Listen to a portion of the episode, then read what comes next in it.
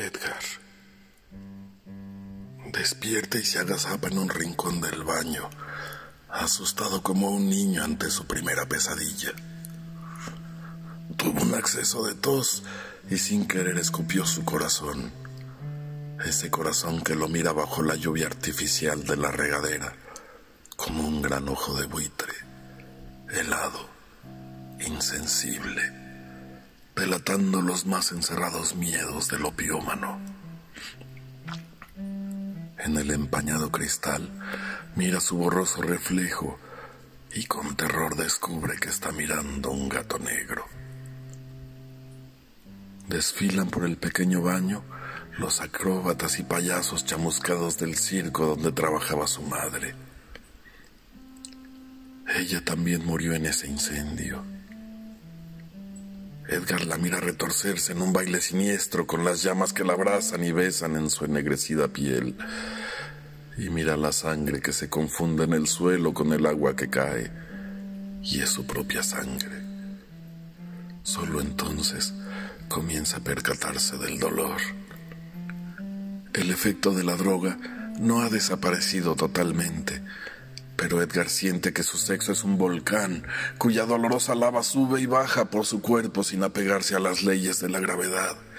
Con el movimiento del agua, su sangre forma figuras caprichosas en el piso. Un gorila de circo, un péndulo, un corazón. La memoria le gasta su última broma. En su pensamiento absurdo, su cerebro recuerda dónde se hallaba una vieja carta extraviada Intenta sonreír, pero su boca solo dibuja una mueca deforme. La lucidez comienza a inundarlo y lo asalta la imagen de una mujer de ojos nocturnos, Elena. Y ahora sabe también que fue ella quien lo amputó. Entonces recuerda que en el sopor de la droga no quiso escuchar cómo le suplicaba que no le quitara la venda de los ojos. Esta noche quiso mirar sus ojos al hacerle el amor y perderse en sus pupilas. Entonces, en lugar de eso, todo se hizo oscuridad.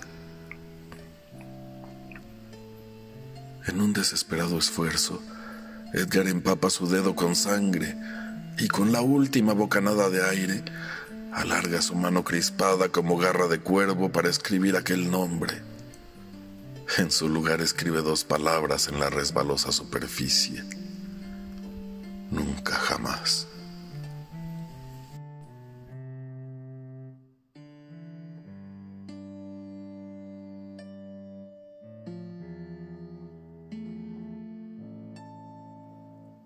Elena. Te acurrucaste un momento junto al cuerpo inconsciente de Edgar y trataste de no darle importancia al inextinguible espacio lleno de estrellas que se asomaba curioso por la ventana. La noche hermosa entró con sus pies desnudos a la habitación y pronto ensució sus talones con la pegajosa humedad de la sangre, la sangre que liberaste del cuerpo de tu hombre. Ahora vagas enloquecida por las calles, tus ojos son soles extintos antes de tiempo bajo una lluvia de papel. Ya no escuchas la música de las avenidas transitadas que te invitan a bailar. En tu bolso viaja el miembro amputado de Edgar, que con sus lágrimas rojas tiñe de escarlata el pavimento. Ahora es tan solo un objeto inerte que llora su virilidad. Siempre necesitaste que Edgar cegara tus ojos con un pañuelo antes de hacerte el amor. Solo así podías soportar la noche. Solo así alejabas de tus ojos la imagen de aquel hombre que te golpeaba embriagado por las estrellas desde que tenía siete años. Ese hombre que era Gonzalo Chávez, tu padre. A lo lejos llama tu atención una luz. La sigues hasta una puerta y entras sin mirar al vigilante que intenta detenerte. Tu mente es solo una palomilla fascinada por el fuego de un quinqué. Cruzas ese oasis lleno de gente que se mueve al ritmo de una música que no alcanzas a oír y que sin embargo te ensordece. Aturdida te quedas estática al centro de la pista. Alguien se te acerca y te dice algo incomprensible. En tu fantasía sin razón, crees que te pide algo y buscas en tu bolso. Sacas el miembro ensangrentado de Edgar y al primer grito ese microcosmo se convierte en un pandemonium. Mujeres que gritan y corren sin que sepas muy bien por qué. Todos siguen el movimiento como moscas alrededor de ti que sigues en el centro, congelada por el cambio de luz. Lo curioso es que de pronto nadie te mira. Nadie sabe que tú has causado ese alboroto. Sales entre empujones de aquel antro. En algún momento del caos, el amputado miembro cayó de tu mano y ya ni siquiera te diste cuenta. Ese era tu último vínculo con la realidad. Te recuestas sobre el pasto de un parque cualquiera y abres los brazos para esperar la luz del día. Ahora ya no importa cuánto se tarda en llegar. Finalmente has atravesado el cristal de tus ojos de niña nocturna para deambular a cualquier hora por los jardines. Eres libre ahora que has perdido totalmente la razón.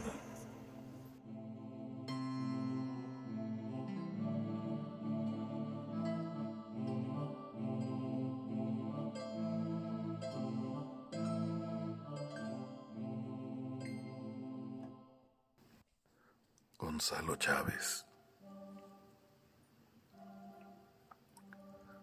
Mi nombre es Gonzalo Chávez, como el de mi padre. Casi no recuerdo su rostro, pero sé que mi madre se llamaba Elena, como mi niña. Abro los ojos y no veo nada, absolutamente nada. El mundo se reduce a una plasta negra interminable que va más allá del cielo raso de sus ojos. Busco, palpo en la asfixiante oscuridad la cálida textura de su piel y encuentro solo los fríos bloques de granito que delimitan este encierro. Afuera escucho un sonido que tiene mi voz buscándome con desesperación. Entonces sé que estoy muerto. Estamos muertos, Gonzalo Chávez.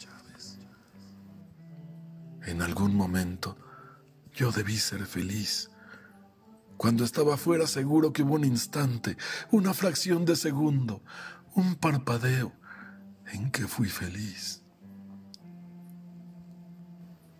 Dinos, Gonzalo Chávez, ahora que hemos muerto, allá afuera pudimos ser felices.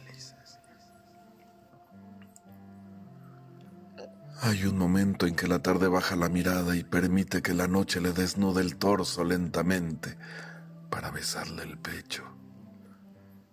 Entonces pienso en Elena. Recuerdo que la tuve entre mis brazos, apretando sus senos contra mi piel, acariciando su espalda, presintiendo el color de sus pupilas debajo de sus párpados cerrados. Pobre Gonzalo Chávez pobres de nosotros. Ahora sé que nunca, nunca fuimos felices. ¿Por qué no puedo apartar las voces? ¿Por qué me persiguen incluso aquí en este frío agujero? Incluso yo merezco que estos murmullos dejen de roerme como ratas en mi última morada. Merezco que al menos aquí dentro los ojos de mi niña terminen de taladrarme con su mirada acusadora. Yo la amaba porque era mía. Me pertenecía para amarla sin piedad, para tomar sus pequeñas manos entre las mías, como si se tratara de un pájaro herido, para apretarlas, para apretarlas hasta que no fueran más que un puñado de carne roja que se retorcía indefensa bajo mi piel.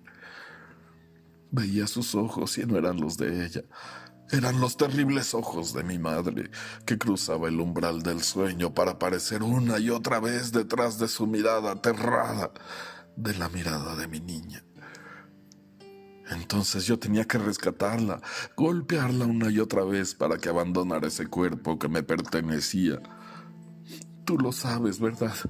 Aún allá afuera entiendes lo que quiero decir. Porque yo la amaba, La amaba más allá de la dulzura, amaba el brillo como luciérnagas en el fondo de sus ojos nocturnos, esos ojos de madrugada que me embriagaban con su llanto. Escucho hablar a alguien con mi voz y sé que estoy muerto, que nunca voy a encontrar la paz. A veces soñaba que levantaba la mano como pidiendo hablar y el profesor me hacía pasar al frente. Era entonces que me percataba de estar en un salón repleto de niñas desnudas hasta las calcetas. Yo no tenía calcetas ni zapatos y me avergonzaba de pasar descalzo al pizarrón entre las carcajadas de mis compañeras. Algo me oprimía el pecho y me paralizaba. Era el pánico. El orín bajaba caliente por mi pierna y me arrebataba de ese sueño al abrir los ojos. Pero el pánico no desaparecía. Mi madre me sacaba la azotehuela en la madrugada, desnudo de la cintura para abajo, y gritaba muy fuerte para que todos escucharan.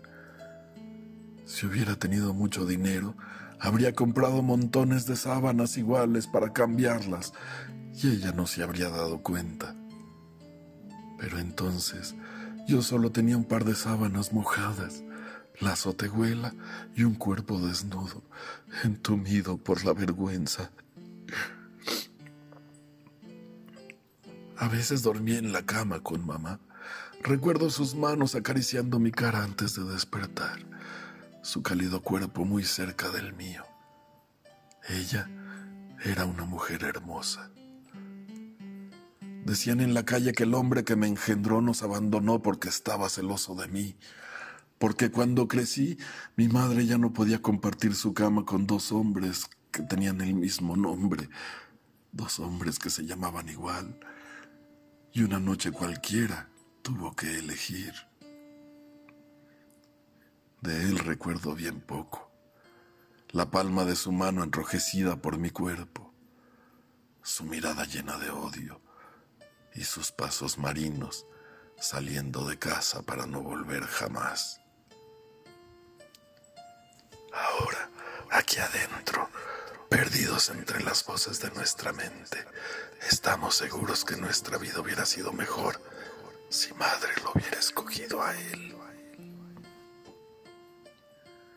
Sé que hoy tampoco vendrás y el frío de mi entierro se vuelve insoportable si al menos existiera una rendija donde pudiera ver la noche, la noche de tus ojos, Elena. La noche que nos robaron al encerrarnos en el manicomio, esos hombres que te llevaron lejos, que no entendieron que te amábamos, que solo queríamos arrancar de tus ojos los ojos de nuestra madre. A veces dormí en la cama con mamá. Recuerdo sus manos acariciando mi cara antes de despertar, su cálido cuerpo muy cerca del mío. Ella era una mujer hermosa. Yo la amaba, como a ti, Elena. La amaba más allá de la dulzura. Amaba el brillo como luciérnagas en el fondo de sus ojos nocturnos. Esos ojos de madrugada que me embriagaban con su llanto. Si al menos por esa rendija pudiéramos filtrar la voz, si pudiéramos, si al menos pudiéramos por esa rendija pedirte perdón.